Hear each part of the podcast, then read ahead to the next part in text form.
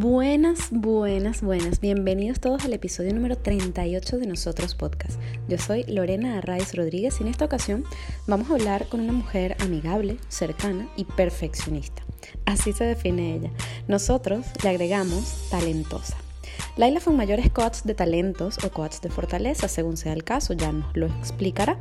Para entender la diferencia hay que escuchar este episodio completico, donde no solo nos cuenta su historia, sino que nos da una conferencia magistral sobre qué son los talentos, qué son las fortalezas y cómo nos pueden servir para diseñar nuestra vida. Laila vive en Venezuela, donde cada día pone sus talentos al servicio del país y de su gente. En otras palabras, pone su granito de arena para construir la Venezuela que todos soñamos. Sin más, los dejo con este episodio número 38 de Nosotros, con Laila Fuenmayor. Laila Fuenmayor, bienvenida a nosotros. Muchísimas, muchísimas gracias por darnos un pedacito de tu tiempo. Gracias. No, por favor, gracias a ti por esta invitación. Para mí es un honor. Eh, yo siento que este, esto que vamos a hacer ahorita es parte de la razón por la cual yo estoy en el mundo, honestamente. Y para mí es un honor cuando más personas me permiten llegar a nuevas personas y poder darles este mensaje que estoy segura de que a más de uno lo conecta. Y ese cambio, esa transformación que he visto en tantas personas, es algo como que no puedo dejar de compartirlo. Entonces, más bien las gracias es de mí hacia ti. Estoy súper honrada, súper agradecida. Qué bonito que la vida nos haya encontrado. Qué bonito. Claro que sí, qué bonito. Mira, pero si así empezamos, o sea, esto va a ser bello. soy muy cursi, Lorena, yo soy muy cursi, súper cursi. bueno, está bien, nos damos la mano, no pasa nada. Viva el romanticismo y el amor, todo bello. Laila, nosotros te definimos como una mujer, bueno, soñadora, disciplinada, muy trabajadora, bueno, no sé qué tan positivo sea estarle diciendo eh, tres cualidades a una coach de fortalezas, ya me dirás tú, pero bueno, así, así te definimos nosotros, ¿cómo te defines tú? Me encanta, y además que me encanta, o sea, me quedé con disciplina, disciplina así como que, wow. Atenea, Atenea se siente este, feliz en este momento. Y no solamente eso, porque mis temas de talentos, disciplina, que es la capacidad de establecer rutinas, está entre mis últimos cinco talentos. Entonces, como que nada que ver. Al mismo tiempo, yo reconozco o sea, me que no, al contrario, y ahí es a donde voy. O sea, una de las cosas que he aprendido es que a veces los temas de talento tienen un nombre que le hacen pensar a la gente o a muchas personas, oye, si no me sale disciplina, no si no me sale positivo, quiere decir que no soy positivo. No, solamente es que Gallup definió unos talentos y agrupó en unos temas y cada tema le puso un nombre. Disciplina, restaurador, maximizador, no sé qué, que es como que lo que más les daba la idea a ti. ¿Y qué pasa? Entonces, algunas personas han entrado como en palia, como lo que yo te digo, o sea, disciplinada, no. ¿Y qué significa disciplinado para Gallup? Ya que salió el ejemplo. La capacidad de establecer o ejecutar tu vida o lo que hagas a través de rutinas. Y pues la verdad es que eso no es lo mío. Al mismo tiempo, sí me considero una persona con mucha tenacidad, que es probablemente lo que, tú, lo que tú quieres decir con disciplina, que es que, sabes, si me lo propongo, lo logro, eh, y he conectado mucho con eso y con ese deseo genuino de, si me lo propuse, lo voy a lograr. Pues sí. vale. Yo me definiría como una persona amigable, cercana y perfeccionista. Donde perfeccionista para mucha gente es un defecto, yo me enorgullezco de decir yo soy una persona perfeccionista. Y esto es muy raro, pero la verdad es que sí. Bueno, porque es que, de verdad, Lorena, o sea, hay gente que dice, me dijeron perfeccionista, esto es como un defecto. Y yo digo, pero por Dios, o sea, eh, te entregas demasiado, das todo lo que tienes para que lo bueno sea mejor. Y eso te parece que está mal. Me encanta. Y lo digo con orgullo, hola, soy una persona muy perfeccionista. Entonces, bueno, que estupendo. Me encanta, me encanta tu definición y me encanta además la aclaratoria, porque tú sabes que yo creo mucho en una cosa que he llamado el poder de la palabra y que tiene que ver con el uso no correcto, porque eso ya entraríamos en otro tema, sino en el uso más em, real que podamos darle a las palabras, ¿no? Yo creo que tenemos un idioma, el castellano, que es maravilloso y muy rico y, y, en la medida en la que nos eh, preocupamos y nos ocupamos de, de, darle el verdadero valor a cada palabra, pues primero la comunicación va a ser mucho más fluida, ¿no? Porque te aseguras o, o por lo menos intentas eh, acercarte más a, esa comunicación, ¿no? A que el otro te entienda. Pues si tú hablas de disciplina, pero para mí la disciplina es una cosa y para ti es otra, pues no nos estamos comunicando o nos estamos comunicando con algunos fallitos. Entonces, este, al final me encanta que hayas, que hayas hecho esa aclaratoria. Muchísimas gracias. Ya entramos en materia, pero de una. a ver, encanta. Me encanta, me encanta mm, tu vibra, ¿no? Además, con, con este tema y, y, en general. Eh, Laila y yo nos conocimos, esto, no sé, nunca lo hago, pero en fin, eh, hay que dejarse fluir. Nos conocimos en una videollamada de Zoom, eh, valga la cuña, este, durante el confinamiento, o sea, en los primeros meses de la pandemia, en, en los que pues, el mundo entero estaba confinado, o casi todo el mundo. Eh, nosotras también lo estábamos y cumplía años una, una amiga en común y pues allí, ¿no? Me, me, lo acaba de recordar Laila porque yo no estaba muy clara en cómo habíamos llegado a conectar. Sabía que había sido por Zoom, pero no me acordaba de quién.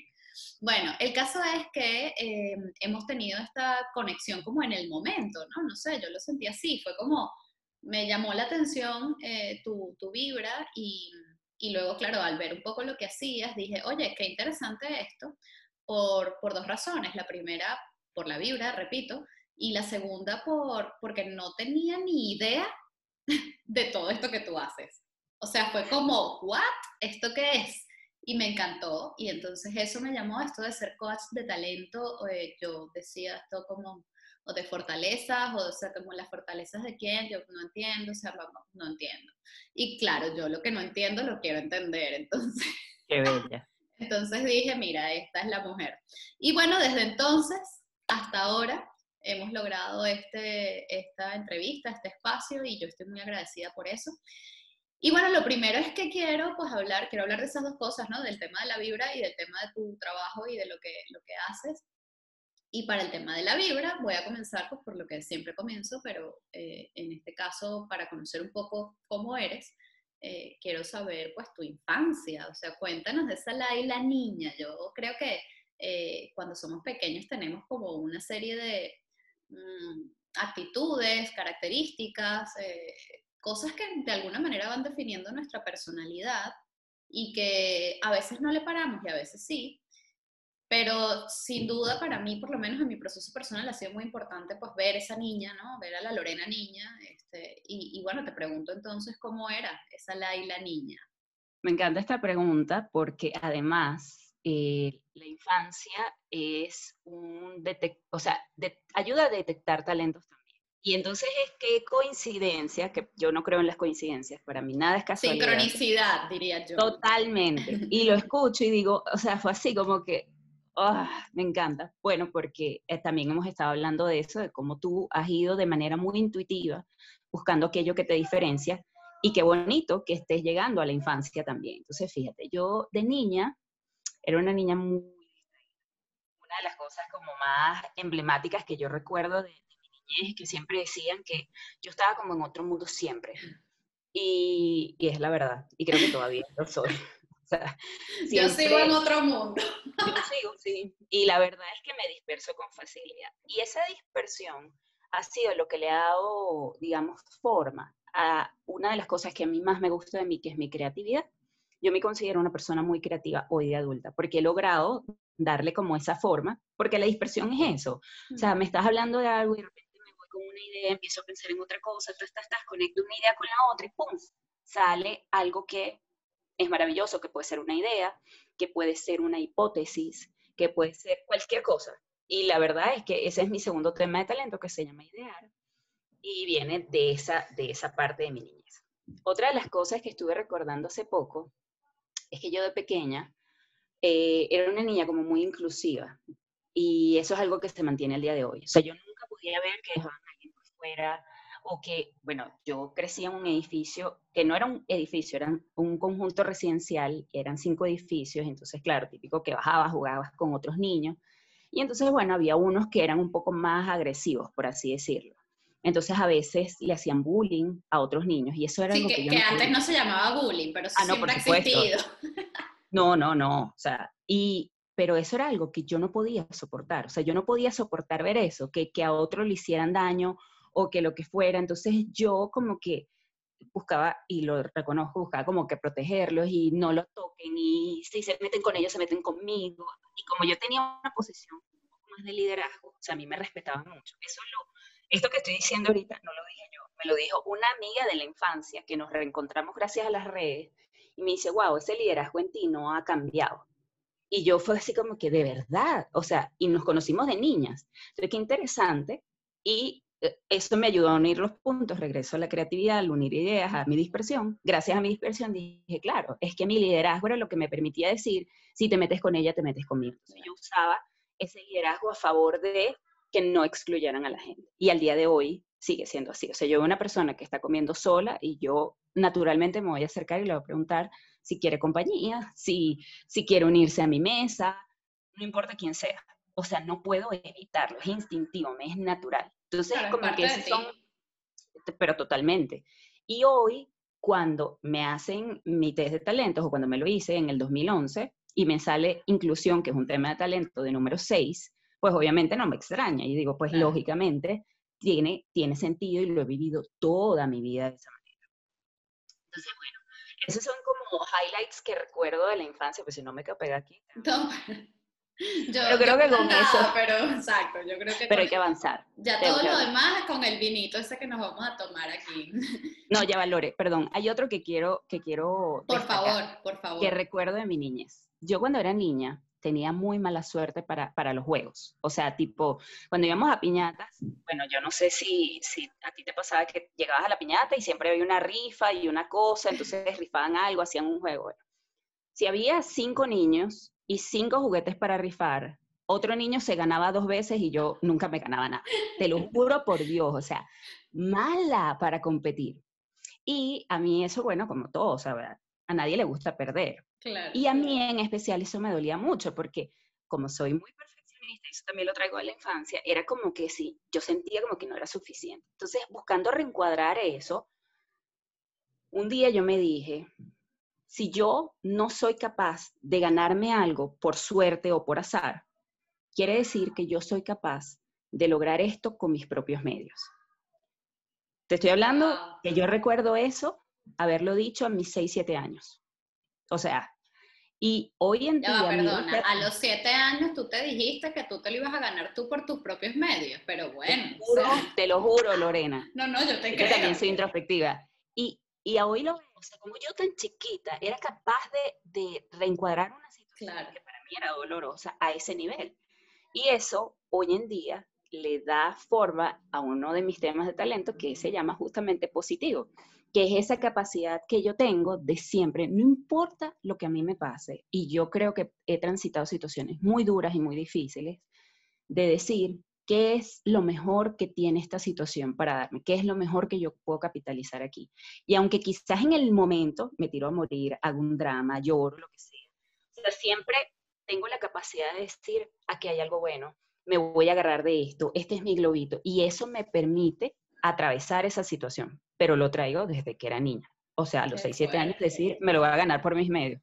Imagínate cuánto me dolía y cuántas veces perdí que a los 7 años dije, Dios mío, o sea, tiene Que ya, pues. tengo que ganar por mis medios, porque que si no, o sea, Pero qué importante eso, ¿no? Qué bonito el- el- el- esa capacidad, bueno, en este caso innata, ¿no? De, de, de reencuadrar, como tú dices, de una situación. Yo creo que aprender a perder, eso de, bueno, a nadie le gusta perder, bueno, claro, naturalmente a nadie, pero, pero yo sí creo también en eso de la- la- las oportunidades que nos presentan, ¿no? La, la pérdida o, o el, lo que algunos llaman, ya podríamos entrar aquí a analizar palabras, me encanta, el fracaso, este, o sea, todas esas oportunidades que nos brindan las situaciones complejas, ¿no? Por llamarlo de alguna manera. Y qué bonito y, y qué bueno que, que, tú lo hayas podido ver desde pequeña, ¿no? Porque de alguna manera eso tiene que haber formado un gran parte de tu carácter eh, y, y, te ha llevado sin duda a donde estás ahora, con lo cual 20 puntos. Lo que pasa es que, oye, a los 7 años ya,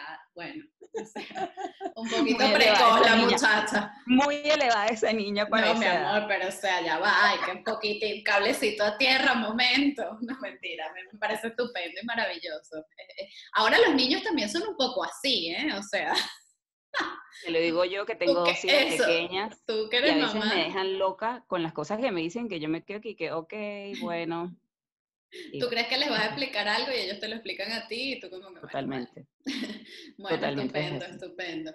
A ver, em, bueno, en ese trayecto, ¿no? De ir descubriendo un poco tu camino, claro, ahora en retrospectivo, viendo los puntos hacia atrás, que es como se unen los puntos siempre. Totalmente. Este, eso fue la infancia. Luego la juventud, o sea, tú eh, estudiaste comunicación social, ¿correcto? Así es. Vale, pero luego hiciste cosas en, psicología, en psicología positiva y estas áreas, o sea, yo quiero que tú me cuentes, porque ahorita estamos uniendo los puntos, que es fácil, pero eh, ¿cómo fue ese, ese, esa transición, si es que fue una transición, o cómo fue ese proceso, ¿no? De, de la comunicación social a la psicología, al coaching, o sea, ¿cómo, cómo fue tu historia en ese ámbito? Mira, yo voy a hacer un voy a empezar un poquito más atrás. Mi adolescencia fue muy difícil. Eh, yo siempre he sido una rebelde. Afortunadamente he logrado reencuadrar mi rebeldía hacia eh, ser una persona, digamos, cuestionadora. Que obviamente eso es algo que no todo el mundo le gusta. Al mismo tiempo, bueno, eso es parte de lo que soy.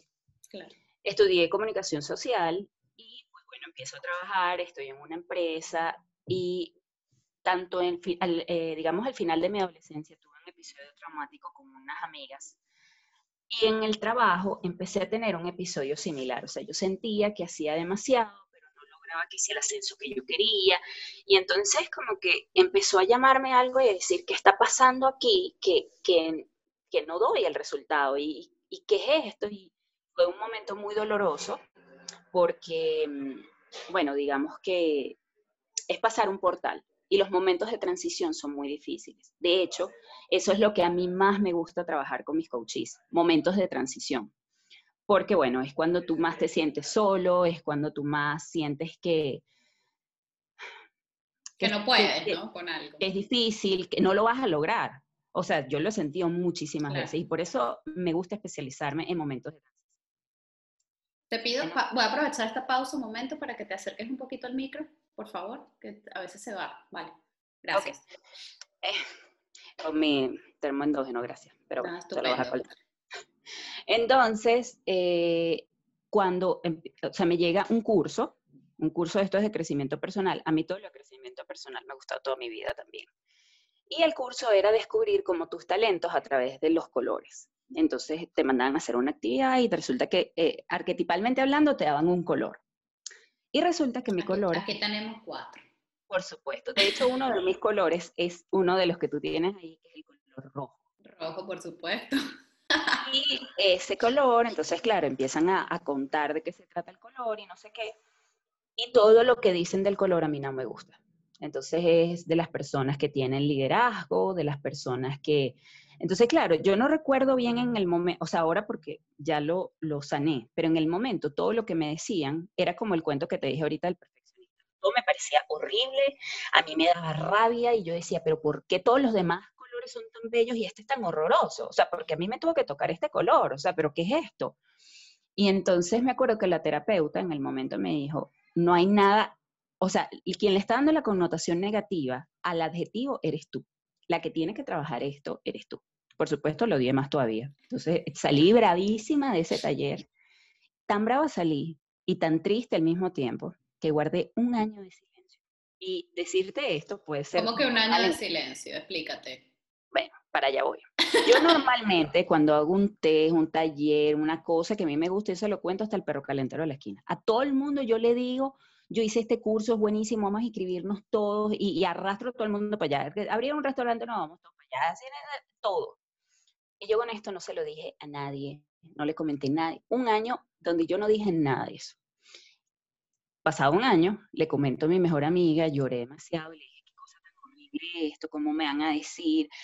Y resulta que salió en el, en el taller un adjetivo que a mí me había dolido mucho durante toda mi vida que a mí me decían que soy muy mandona. Ese adjetivo salió a mis 11 años, por primera vez. Yo ni siquiera tenía conciencia de que yo, para otras niñas del colegio, era una mandona. Y fue algo como que yo traté de ocultarlo toda mi vida, o sea, me hacía la loca, pretendía que eso no era... Esto no es conmigo, claro. No, por supuesto, o sea, nada que ver. Y claro, 20 años después, o sea, sale esto, bueno, casi 20 años después sale este adjetivo. He trabajado tanto para quitarme esto y todavía vuelve a aparecer. claro, pero no habías trabajado para quitártelo, habías trabajado para ocultarlo. Exactamente. Y bueno, esta amiga mía, que es una de mis mejores amigas, ella me dice, bueno, ¿qué es lo mejor que puedes hacer con esto? Tienes que aprender a trabajarlo, algo tienes que aprender de esto. Y claro, como soy positiva, dije, bueno, está bien. Y ella me dice algo que es verdad, me dice, ¿qué hay detrás de una persona abandona? Una persona que tiene liderazgo y que no lo ha sabido canalizar. Regreso a la infancia, liderazgo, o sea, mira cómo todos los puntos se van uniendo. Pero no sabía llevarlo. En el edificio mi liderazgo era claro, pero en el colegio no era bueno algo pasaba en el colegio que no pasaba en el edificio que no sabía llevar bien este liderazgo. Bueno, y ahí empezó mi camino. Ahí empezó, digamos, Cristo padecer. O sea, te digo, he trabajado eso, trabajé gracias al coaching, me hice el test de talentos, o sea, llegó talentos a mi vida, me hice consteladora familiar. Ah, sí, también. sí, sí, sí. Yo te dije que tengo un lado bien hippie desarrollado. No, me encanta. Yo no constelo, no constelo, pero lo hice para yo poder conectarme con totalmente. Y pues bueno, a partir de ahí empecé a construir eso y dije, lo primero que tengo que hacer es aceptar, hola, sí, yo soy una persona mandona y pues bueno, ¿qué es lo mejor que yo tengo para ofrecer? Y de esa debilidad aprendí, gracias a una amiga terapeuta, que de tus mayores vulnerabilidades nacen tus más grandes fortalezas. Entonces, ese adjetivo que tanto te duele, que te han puesto por tanto tiempo, que te dijeron, eres intensa, mandona, no sé qué, o sea, ese adjetivo tan doloroso esconde un talento que no has sabido llevar al servicio de otras personas. Y cuando tú logras hacer eso, entonces se convierte en algo positivo. Entonces, bueno, ese, ese fue el trabajo, pero fue gracias a un evento muy doloroso para mí, como te comenté, y a partir de ahí todo fue llegando. Yo creo que más que fue llegando es que ya mi interés estaba en eso y empecé a buscar y me formé, y entonces estudié coaching, y entonces estudié lo otro, y, y llegué a talentos en el 2011.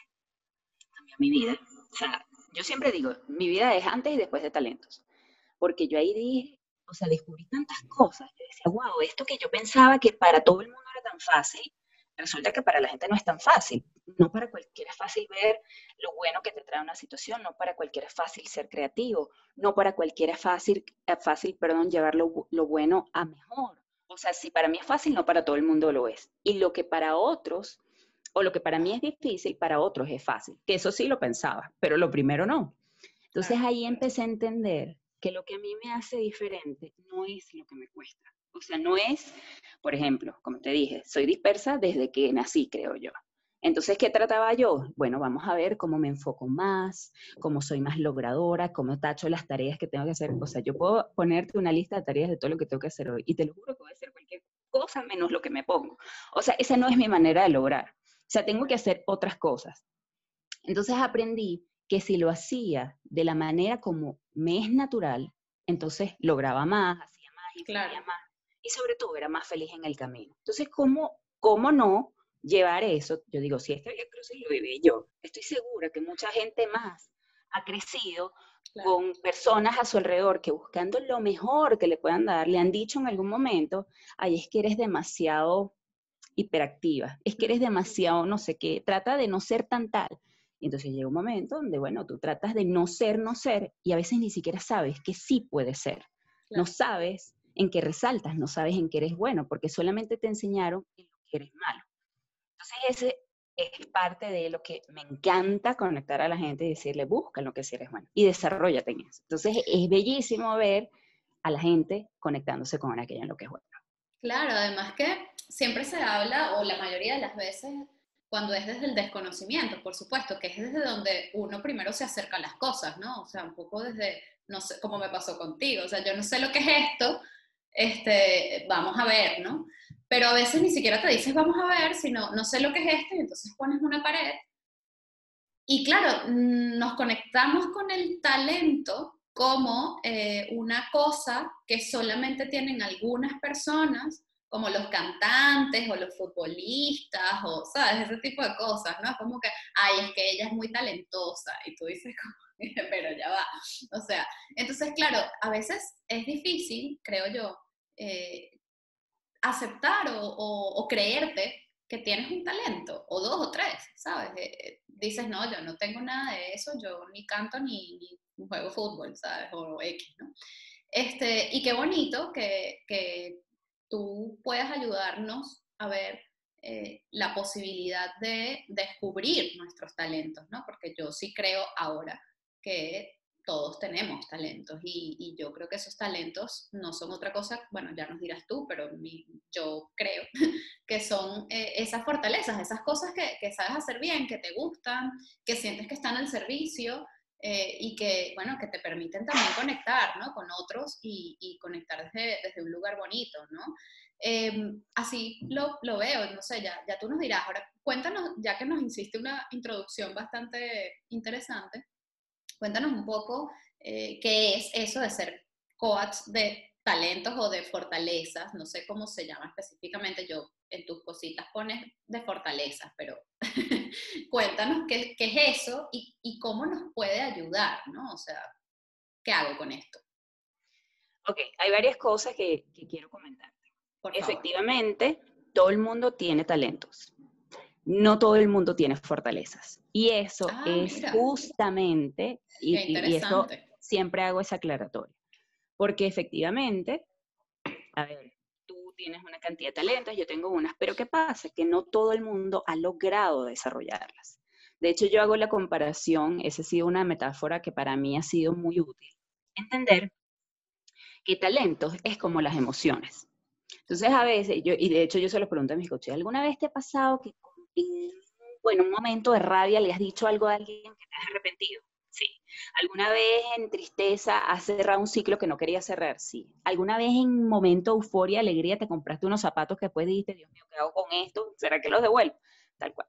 Entonces, cuando eso, cuando eso pasa es porque tus emociones te sobrepasan. Entonces, no sabes manejarlas y te dejas llevar por ellas. Lo mismo pasa con los talentos. Entonces, ¿qué pasa? Que si, por ejemplo, yo soy una persona competitiva y ese es uno de mis talentos, eh, cuando mi talento me sobrepasa, entonces soy una persona que no sabe perder, soy una persona que hace trampa con tal de ganar, soy una persona que, entonces, ¿sabes? Casi que nadie quiere jugar conmigo. Entonces, ah, eh, qué rabia, todos los demás son malos, pero a veces no me doy cuenta que es que mi talento me está sobrepasando. Entonces, ese es parte del trabajo. ¿Qué estás haciendo? ¿Cómo lo estás haciendo? ¿Cómo te reflejas? ¿Cómo te proyectas? ¿Cómo te ven?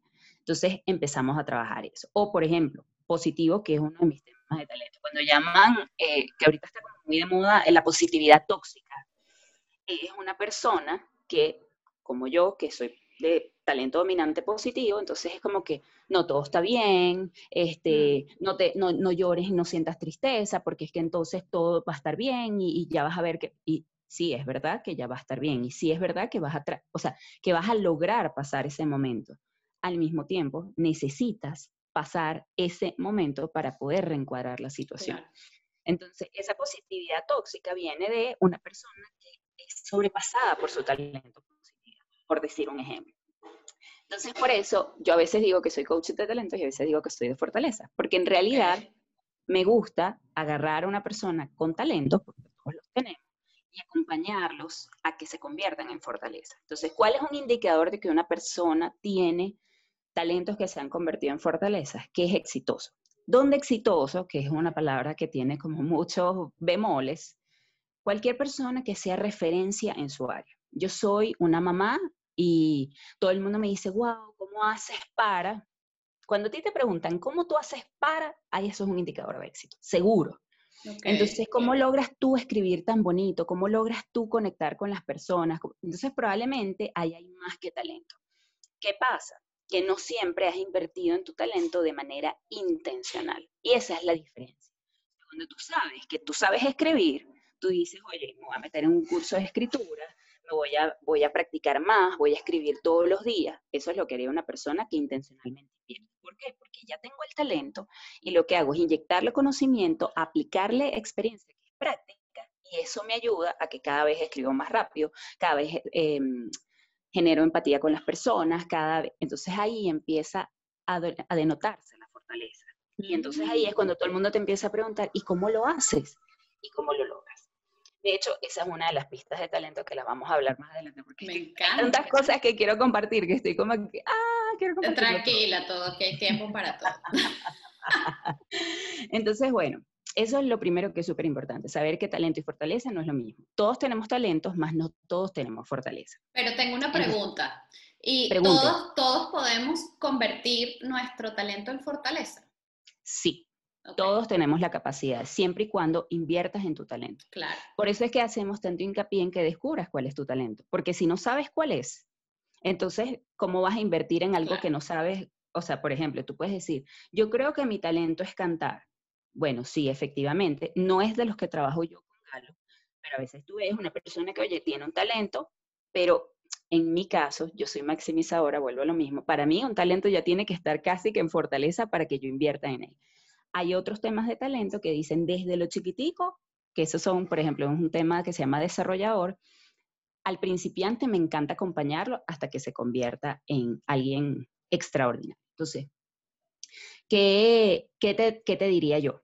Es súper importante tener claro esto. No siempre talento es igual a fortaleza. Y si tú inviertes de manera intencional y tienes identificado sobre todo tu talento y tú dices, por ejemplo, yo quiero ser un futbolista, ok, voy a hacer una comparación y espero por favor los que les guste el fútbol, que si digo algo que no está bien, por favor me perdonen, mi esposo le encanta el fútbol, pero bueno, yo más o menos ahí voy a agarrar. Voy a comparar a Cristiano Ronaldo con Messi, ¿ok? No, no, no, no, no. no tengo preferencia por ninguno de los dos. Solamente quiero que los veamos objetivamente. Cristiano Ronaldo es probablemente una persona que tiene muchos talentos de influencia. Es más o menos lo que yo he podido observar. ¿Por qué? frases que él dice, que una, esa fue una frase que a mí me encantó. A él le preguntaron una vez, ¿cuál es tu mejor gol? ¿Cuál crees tú que ha sido tu mejor gol? Y él dice, mi mejor gol es el siguiente. O sea, este cristiano nunca está conforme con lo que tiene y él dice, siempre vamos por más. Él probablemente tiene un maximizador, seguramente. Eh, yo pienso que él debe tener competitivo también. O sea, tiene como muchos talentos que lo hacen como una persona de mucha influencia. ¿Y cómo ha crecido él? haciendo gala de eso que él tiene. Siempre quiero mejorar, eh, entreno demasiadas horas, me esmero demasiado y soy lo que soy. Entonces, aquí llegué yo, él probablemente, esto es una intuición, no, no estoy asegurando esto, eh, probablemente tiene uno de estos temas de talento donde le gusta ser una persona importante, reconocida y trabaja para eso. Entonces, a veces yo lo veo en el juego, entonces cuando él mete el gol es como que, o sea, ¿quién iba a meter el gol? Evidentemente. Sí, no era yo, claro. Sí, por supuesto. Entonces, claro, y él trabaja todos los días porque esa es su manera instintiva de pensar y eso no está bien ni está mal. ¿Qué es lo importante? Que si esa es tu manera de motivarte y de sacar lo mejor de ti para ser exitoso, entonces dale. Dale. Versus un Messi que es un poco más tímido, que es una persona que probablemente tiene más talentos de ejecución, quizás entonces él siempre está pendiente de la cancha, juega más en equipo, entonces ¿Y qué, pasa? Que tú probablemente, ¿qué es lo que pensarías? Bueno, para que Messi sea más exitoso, le vamos a decir que se convierta un poco más en Cristiano Ronaldo y que entonces quiera ser el centro de atención y quiera tal. Y quizás Messi dice, no, o sea, sería muy infeliz y no sería más exitoso si lo hago. Imagínate Messi hace 10 años, cuando no era tan reconocido, que su uh, mentor o su entrenador le hubiese dicho, busca ser el número uno, busca, este, no sé, marcar la diferencia, busca que todo el mundo sepa eres tú. Quizás él no lo hubiese logrado desde ahí, porque no es lo que le sale. Entonces, es interesante saber qué tipo de persona soy yo.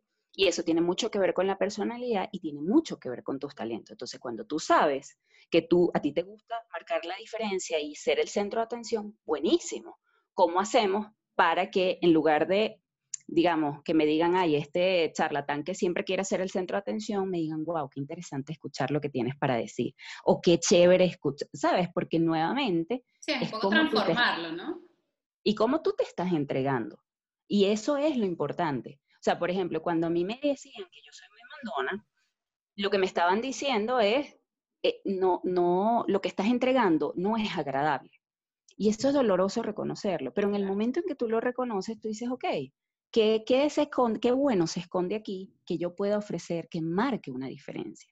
Entonces, ah, es que yo tengo liderazgo, entonces, ¿cómo estoy más al servicio de las personas? ¿Cómo intencionalmente me ofrezco? ¿Qué cosas le molestan a la gente? Eso también lo aprendí yo. ¿Qué cosas le molestan a la gente que yo no puedo evitar? Si yo veo que hay una situación de, de crisis o de caos, no puedo evitar meterme. Y hay gente a la que no le gusta eso.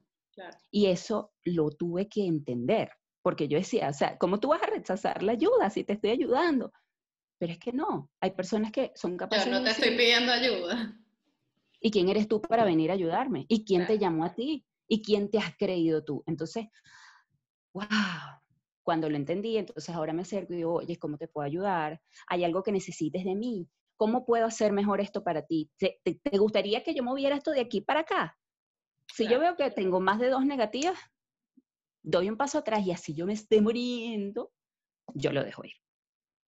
Entonces, es parte, eso es parte de ese camino de transitar de talentos hacia fortaleza. No dejo que el instinto me sobrepase, sino que puedo verlo desde afuera y decir cuál es la mejor manera que yo tengo de aportar desde esto. Así es. Bueno, yo te iba a pedir tres recomendaciones, pero ya nos has dado unas cuantas, pero vamos a ver si lo podemos resumir así en plan capsulita, ¿no? O sea, tres recomendaciones que tú le quieres dar a, a las personas que, bueno, que les llamó la atención esto o que ya les había llamado y ahora están reforzando eh, para acercarse a, ese trabajo personal, porque al final es un trabajo personal y muy interno, de eh, pues conocer sus talentos y poderlos convertir en fortalezas eh, en, su trabajo, en su vida. Yo pienso que es más en la vida personal y eso se va a reflejar en los trabajos en el caso de que así lo prefieras, ¿no? Pero, no sé, tres recomendaciones que tú nos des. A ver. Bueno, la primera recomendación es muy evidente, pero igual hay que decirla, tienes que conocer tienes que conocer tus talentos. Parece muy obvio, pero no lo es. Tienes que conocer. Pero ¿cómo lo hacemos? Ahí, para allá voy. Hay dos maneras de reconocerlo. La número uno, agarras y dices, ok, voy a hacerme el test de Gallup, que es un test que recomiendo ampliamente. Está aprobado en más de 25 millones de personas y tiene 70 años de investigación continua, de investigación y mejora continua. Eh, esa es una manera de hacerlo. En 35 a 45 minutos tú vas a tener un reporte de tus 34 fortalezas en el orden que se adapta a ti, donde tú vas a empezar a entender, oye, mira, esto es lo que me hace especial, donde no es solamente el tema de talento, sino cómo se conjugan esos temas de talento, porque tú y yo podemos tener dos o tres temas en común, pero cómo se conjuga el que tú tienes de número uno, que es el mismo que el uno que el mío, pero con tu número dos, que en realidad ese quizás es mi número 33, entonces ya hace que tú tengas una manera diferente de vivir. Entonces, eso es una manera. La segunda manera es una manera, digamos, un poco más intuitiva, y eso es lo que yo llamo la manera introspectiva, que de hecho eso yo lo hago mucho con mis coaches antes de hacerse el test. Yo le digo, vamos a pie primero, vamos con la introspección. Entonces, les voy a dejar cinco pistas que definió Gallup que te pueden decir. El número uno se llama anhelo. Anhelo tiene que ver con esas cosas que tú haces de manera instintiva en cualquier medio en el que tú te estés desempeñando. Por ejemplo, supongamos que estamos en una fiesta de Navidad, de cumpleaños, de lo que tú quieras, de alguien que es relativamente conocido tuyo, un buen amigo. ¿Qué es lo que tú normalmente estás haciendo en esa fiesta? ¿Eres de los que está atendiendo? ¿Eres de los que te pones con un amigo y chachareas toda la noche ahí en una esquinita? Eres el que se dedica a conocer gente nueva, eres el que sirve las cosas, eres el que termina limpiando. ¿Qué, ¿Qué, es lo que normalmente terminas haciendo? O de tu trabajo, ¿qué es lo que más te gusta hacer? Eres un vendedor. Entonces, suponte, ¿qué es lo que más te gusta? ¿Te gusta más atender al cliente? ¿Te gusta más pensar estratégicamente cuál es el producto que se adapta a tu cliente? ¿O te gusta más salir a la calle? ¿O te gusta más la parte de back office? ¿Qué es lo que realmente más te gusta? Eso es una pista de talento. La segunda pista de talento se llama aprendizaje acelerado, que es cuando básicamente colegio, universidad, cualquier entorno educativo formal y no tan formal, esas cosas que tú has estudiado, que tú dices, esto se me da demasiado fácil, como que si yo lo supiera de toda la vida. O sea, como que no me lo tuvieron que enseñar y todo el mundo a veces como que berro, lo aprendí demasiado rápido. Buenísimo. ¿Cuál es esa materia? ¿Cuál es eso que tú dices? Lo aprendí volando. La tercera se llama flow o fluidez, que es... Me encanta. ¿Cuál es esa actividad que tú dices, estoy disfrutando tanto, me gusta tanto esto que estoy haciendo, que las horas se me pasan y no me doy cuenta? Por ejemplo, a mí me pasa cuando estoy hablando, hablando con amigos o dando talleres. A veces tengo que tener un reloj cerca porque es que me, bueno, me puedo quedar hablando toda la vida tanto hablando y escuchando como hablando yo sola, ya se pudieron haber dado cuenta que hablo demasiado. Entonces, se a mí me pasa igual con el podcast, o sea, yo me quedo aquí hablando y también tengo que estar viendo la hora porque es que a veces es como, ok, ya. y tú, ¿qué perro? Ya vas. Bueno, sí, sí. ¿qué momento es ese? Hay personas que les, pasan, eh, les pasa esto haciendo eh, trámites administrativos, por ejemplo. No es mi caso, pero veo gente que dice, wow, y lo están disfrutando. Em, el cuarto indicador de talento se llama destellos de excelencia. Destellos de excelencia tiene que ver con esas cosas que cuando tú terminas una actividad, cualquiera sea, te sorprendes de ti mismo y dices, wow, ¿cómo yo logré hacer esto? Por ejemplo, ¿cómo logré convencer a este cliente dificilísimo que comprara el producto? O cómo yo logré, eh, no sé, bajarle el sueldo a una persona y que saliera abrazándome, dándome, qué sé yo, estoy inventando. O cómo logré yo hablar con esta persona que no habla con nadie. Bueno, estoy hablando de puros de influencia. O cómo logré hacer este informe tan rápido. O cómo yo logré, eh, eso que incluso pasa que otras personas te dicen, ¿cómo lograste decir esta conferencia tan espectacular? O cómo lograste. Y por lo general, esto lo estoy incluyendo yo. Una de las cosas que me dado cuenta es que la gente no sabe explicarlo. O sea, cuando te preguntan, ¿cómo lo hiciste? tú no puedes capaz, o sea, no siempre eres capaz de decir, mira, y se pasó uno, pasó dos. Esto. No, como, de, no sé, me salió. Así, tal cual. Y por lo general no es algo que has estudiado demasiado, sino como que se te da natural. ¿Ok? Ok, importante. El quinto se llama, ya dije anhelo, ya me voy a acordar de cómo se llama el quinto. El quinto es lo que yo llamo el efecto tobogán. Cuando tú llevas a un niño en parque y lo montas en el tobogán y el tobogán le gusta, ¿qué es lo que el niño te dice? Quiero montarme otra vez. Y quiero montar. Satisfacción se llama el quinto, la quinta pista de talento. Entonces, satisfacción, ¿qué pasa? Que entonces me bajé, entonces quiero otra vez y quiero otra vez. ¿Qué actividad es esa que tú haces que cuando terminas de hacerla dices, ok, acabo de terminar, ¿cuándo lo vuelvo a hacer? Claro. Esas cinco pistas dándose las cinco son indicadores de dónde está tu talento. Entonces ponte a pensar y pregúntate, por ejemplo, a mí me encanta, yo tiendo a ser anfitriona en las fiestas en donde estoy, me encanta recibir a la gente y cómo estás y no sé qué. Eso tiene mucho que ver con mis temas de talento. O sea, soy una persona que le gusta influir y le gusta relacionarse con otras personas. De hecho, la mayoría de mis temas de talento, los dominantes, están ahí. Entonces, claro, eso explica mucho lo que yo hago en una fiesta, lo que yo hago en mi trabajo, lo que yo hago en líneas generales, lo que me gusta volver a hacer. Entonces, cuando ves, tú dices, ah, mira, todo cuadra. Entonces, eso es lo primera, la primera recomendación. Conoce en lo que eres bueno. La segunda tiene que ver con aprender a amar eso que tú eres. Y esto tiene que ver, suena como muy cliché. No, me encanta. Al mismo tiempo, una de las cosas que he descubierto es que a veces nos pasa que nos quedamos viendo el talento del de al lado. Entonces decimos, oye, ay, esta persona que es tan enfocada, que todo lo logra, que no se distrae nunca, y yo siempre tan dispersa. ¿Qué quiere decir esto? Todos los talentos tienen una luz y una sombra. Más que una sombra, yo lo llamo, el, o bueno, yo no, de hecho es Galo, lo llama el punto ciego. ¿Qué es eso que tú a veces no logras ver, pero que está ahí y que a veces hace daño a otras personas? Entonces es súper importante tener conciencia de cuál es tu punto ciego. Entonces, por ejemplo, si yo soy una persona maximizadora, que es mi primer tema de talento, lo bueno que yo le puedo ofrecer al equipo es que lo bueno se haga mejor. Al mismo tiempo, si yo no estoy pendiente y si dejo que mi talento me sobrepase, entonces para mí las cosas nunca son suficientes. Mm. Siempre le puedo poner algo más. Entonces los trabajos nunca salen porque ya va, siempre le podemos arreglar algo. Entonces siempre le falta algo, ¿no? Y entonces llega un momento donde eh, la, cantidad de tiempo que yo invierto revisando, editando, que además se me da natural eh, revisar y editar, entonces llega un momento donde reviso y edito para un punto, una coma, un no sé qué, entonces ahí es como que no, ya va, o sea, se te está yendo de las manos porque estás haciendo que el equipo sea más lento o que no entregue a tiempo o que termine corriendo porque el punto ciego de tu talento te está llevando.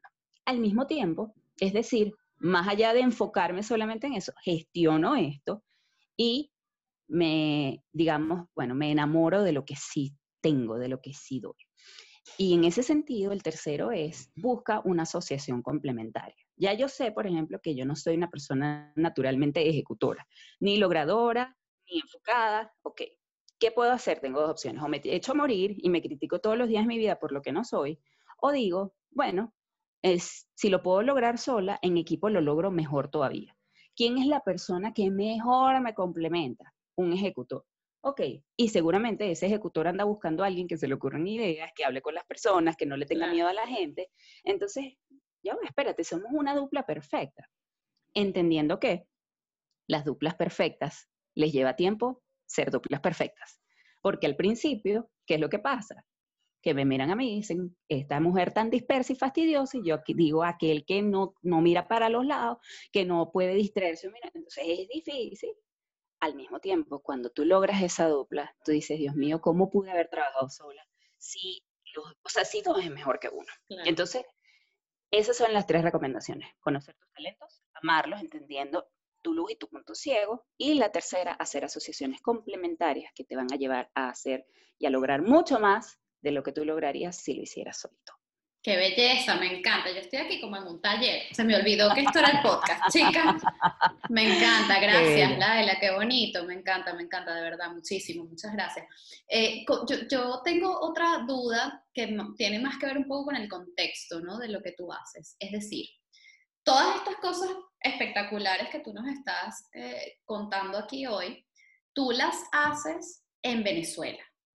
Y entonces bueno, para mí eso es importante, ¿no? Porque, bueno, si las hicieras fuera, fuese igual de importante por muchas otras razones, entre ellas, bueno, entonces dices, bueno, es que eres inmigrante y entonces estás haciendo esto, o sea, de cualquier forma es increíble, pero yo quiero entrar en este tema porque, bueno, este podcast se llama Nosotros y se llama Nosotros porque dentro de todo yo, a mí me gustaría poder, pues, ofrecer un espacio en el que podamos reconstruirnos, entre comillas, cuidado con las palabras, pero eh, como sociedad. Es decir, estamos, yo siento que estamos rotos eh, desde el punto de vista sobre todo emocional, ¿no? Con respecto a eh, nuestro gentilicio.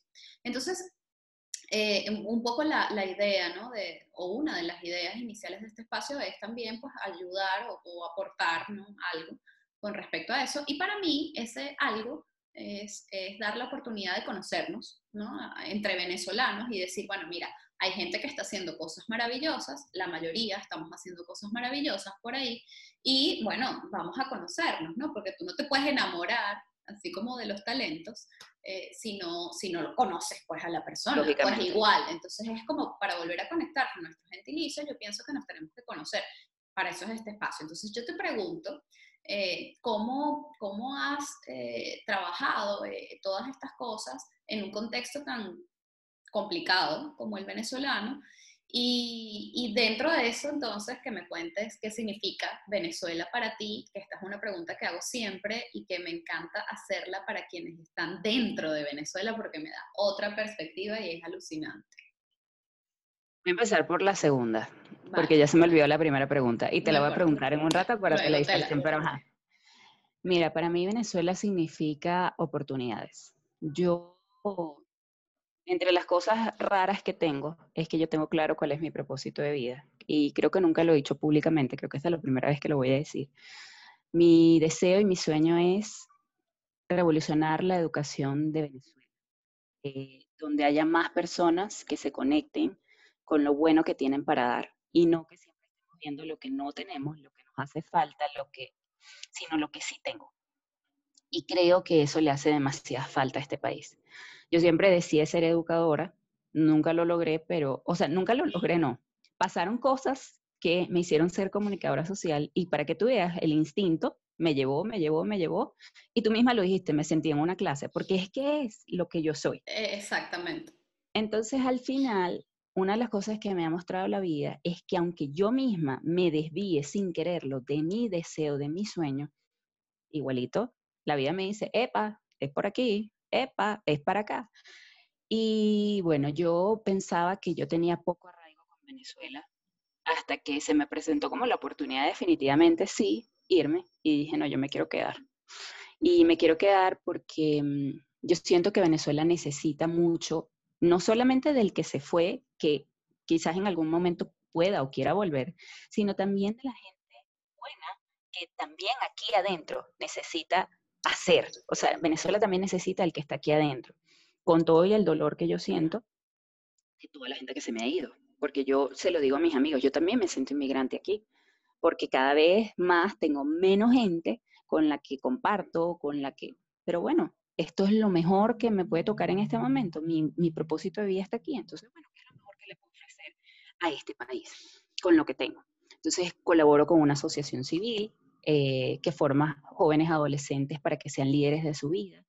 Y eso le da propósito, evidentemente, a mi vida, porque siento que, aunque quizás no en este momento de mi vida yo vaya a lograr ese propósito, todos los días un pasito para llegar a eso. Entonces, bueno, para mí Venezuela es eso. Es, yo siempre digo, y a veces lo digo con dolor, Venezuela es el país de lo posible, en todo sentido, porque aquí de verdad puede pasar cualquier cosa, y eso es tanto para bien como para mal.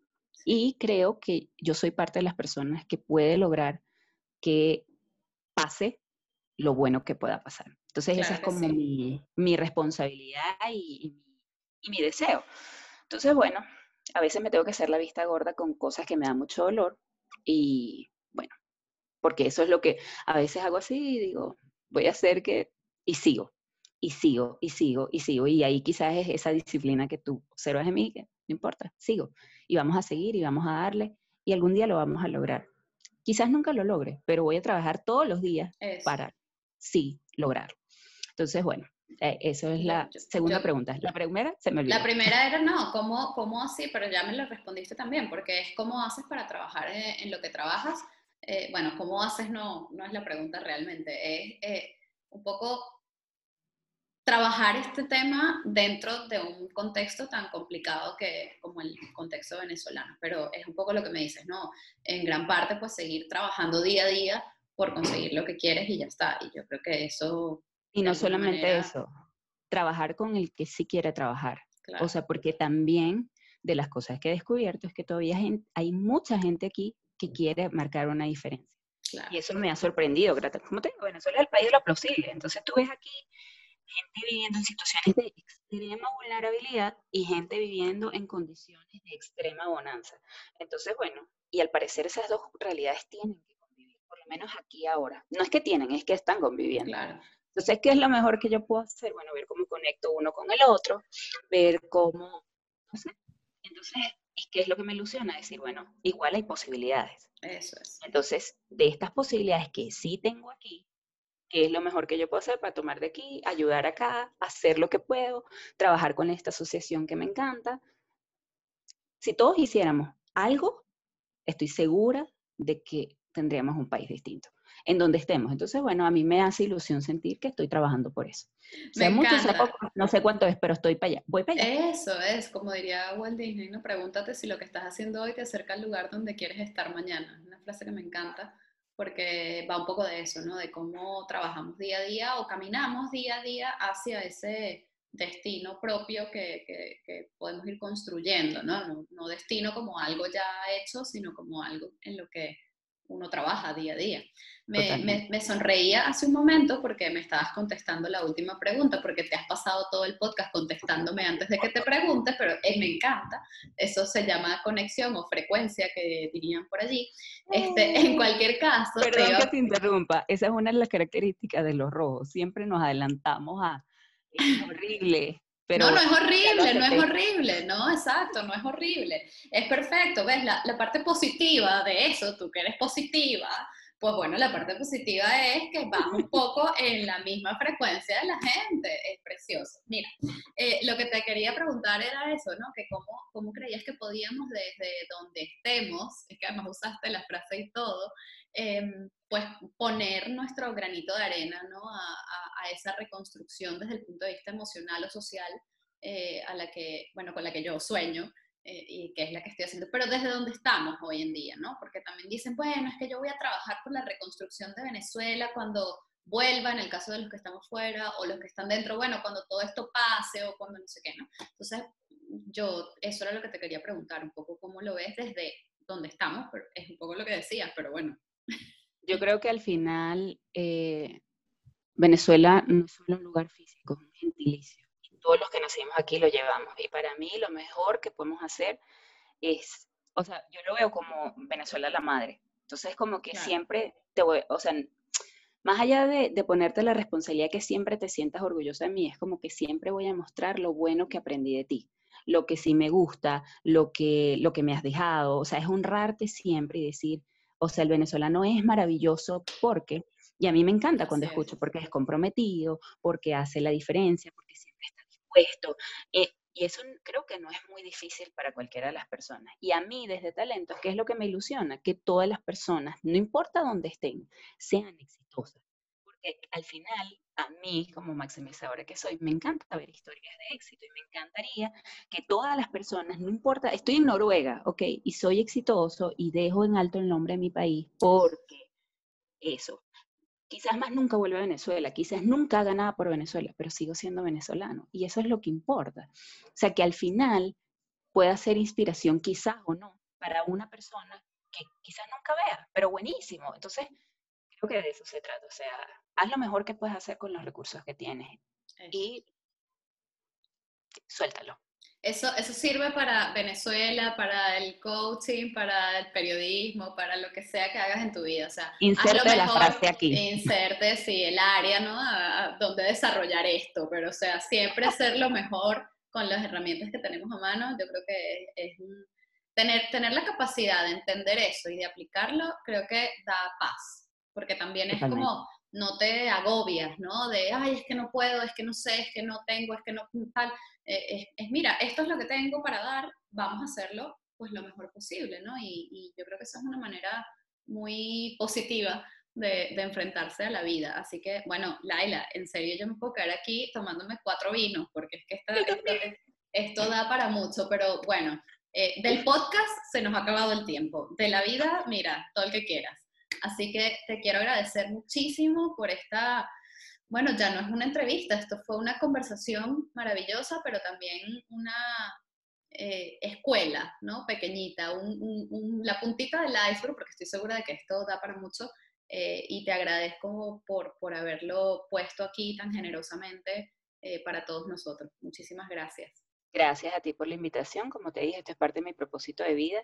Y pensar que así sea una persona, esto le pueda resonar y pueda empezar a girar o a virar la mirada y decir, quiero más de esto, conectarse con aquello en lo que es bueno, ya eso para mí significa demasiado. Y gracias porque esa es la oportunidad que tú me estás brindando a mí. Demasiadas gracias por esto.